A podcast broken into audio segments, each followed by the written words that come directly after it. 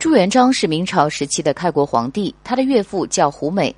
胡美既是当时的开国功臣，也是一个势力非常强的人。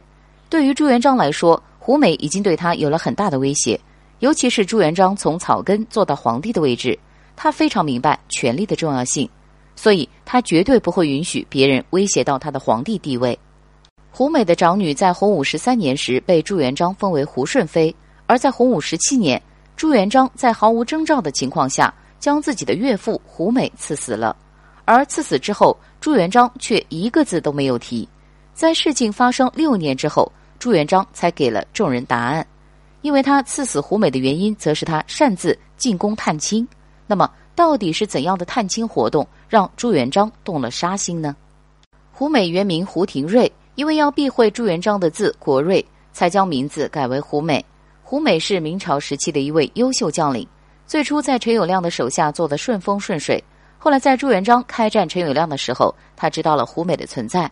在军队攻打万江州以后。刘伯温便建议朱元璋劝降胡美，将他的势力变成自己的助力。而胡美也非常聪明，他知道陈友谅的势力不行了，于是开始投靠朱元璋。但胡美因为害怕朱元璋会限制他，于是特地派了使者去见朱元璋。使者见了朱元璋，提了两个条件：第一，我们投降之后要保持原有的地位；第二，他的军队由胡美自己掌管，朱元璋不能插手。但是朱元璋很头疼。第二点，因为他之所以同意胡美的投靠，就是因为他手下势力资源好。如今却让胡美自己掌管，那我的决定还有何意义？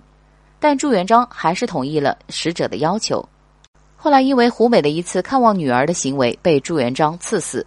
胡美既是开国功臣，手下势力又那么强，对于朱元璋来说，已经造成了巨大的威胁。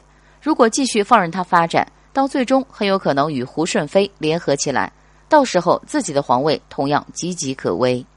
胡美作为一个降将，就算立下再多功劳，也无法成为朱元璋真正信任的人。